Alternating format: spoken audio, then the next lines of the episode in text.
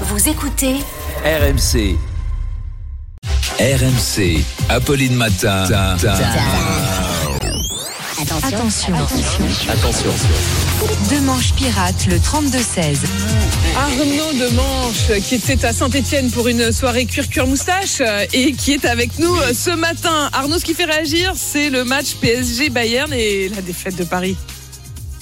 Et oui, Apolline, euh, ce matin, donc je vous fais à tous un gros, gros, gros bisou depuis une autre ville de foot, Saint-Étienne.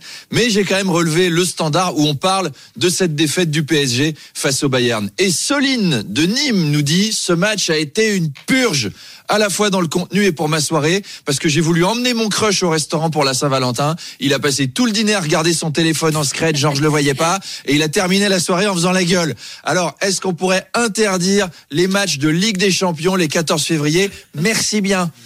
On a aussi eu un message de Magdalena, une supportrice bavaroise qui nous dit Cher RMC, j'étais hier au Parc des Princes pour le match et à la fin j'ai dû consoler un supporter français, un jeune homme barbu aux cheveux longs légèrement grisonnants qui se les étaient attachés. Je l'ai ramené à mon hôtel alors qu'il pleurait encore de désespoir et je l'ai consolé et il a fait de moi une femme. Ce que personne n'avait fait en 56 ans.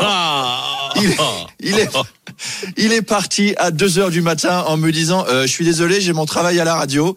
Et je ne sais pas comment il s'appelle. Je lance une bouteille à la mer, RMC. Aidez-moi à retrouver ce bel étalon d'amour.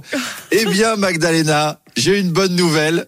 Contactez la rubrique RMC s'engage pour vous. Je pense qu'elles pourront vous le passer directement. Alors, vous le savez peut-être, les amis, le PSG est par ailleurs sur le, sous le coup d'une enquête pour travail dissimulé. Et ça fait réagir Diane de Montrouge qui nous dit c'est vrai que vu les derniers matchs des joueurs, euh, t'en as qui dissimulent vachement bien leur travail quand même. Et José de Rennes lui répond oui, après on sait que les Qataris sont très forts pour dissimuler des travailleurs. Ils en ont dissimulé 6500 sous les stades à la dernière Coupe du Monde.